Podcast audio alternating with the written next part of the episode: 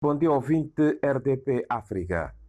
No passado fim de semana, duas cidades da província de Nampula comemoraram mais um aniversário de elevação à categoria de cidade.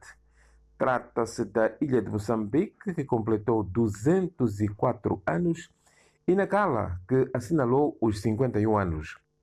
A primeira capital de Moçambique, a cidade de Pedrical, continua com projetos por concretizar e muito pouco tem sido feito para que aquela urbe secular e historicamente importante, não só para o país como para o mundo, continue a ostentar o Estatuto de Património Cultural da Humanidade. Depois de vários projetos falhados, há quatro anos atrás, quando se comemorava os 200 anos, a Idilidade anunciou publicamente o início da construção de casas e infraestruturas sociais sustentáveis e modernas, sem fugir à arquitetura antiga, ao que se apelidou de cidadela residencial, e quatro anos depois não aconteceu nada. Veja na nossa edição de hoje a reportagem sobre os 204 anos da Ilha de Moçambique. Já em Nacala Porto, a idilidade ameaça destruir obras mal localizadas.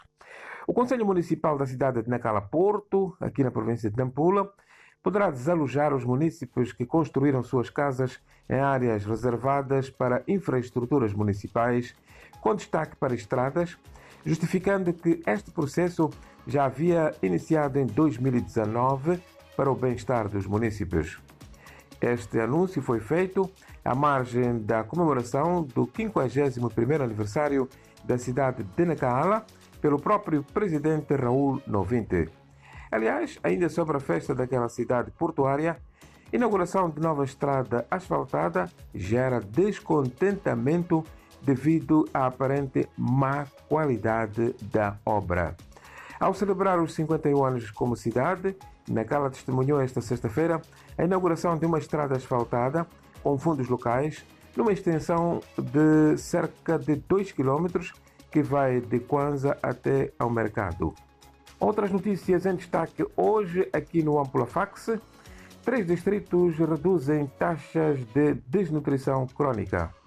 Os distritos de Nacala Velha, Ribaue, Monapo, aqui na província de Nampula, beneficiários do projeto piloto de combate à desnutrição crônica, que se caracteriza pela deficiência de nutrientes do organismo devido à alimentação incorreta, privação de alimentos ou ainda devido a alterações no trato gastrointestinal, implementado pelo Fundo das Nações Unidas para a Infância, UNICEF, desde 2017, estão a registrar redução dos níveis de incidência do fenômeno ao passarem em média de 51 para 46% atualmente.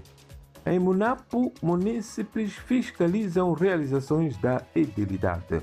Os municípios de diferentes estratos sociais e ideologias políticas da Vila Autárquica de Munapo, aqui em Nampula, participaram há dias da fiscalização das realizações do governo municipal no âmbito da transparência da ação governativa.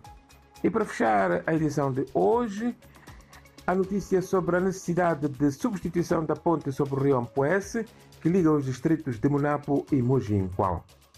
A Administração Nacional de Estradas, ANE, aqui em Nampula, defende a necessidade de substituição da atual ponte sobre o rio Ampuese, que liga o distrito de Munapo ao de Mojinqual, por uma estrutura robusta e capaz de resistir aos eventos extremos.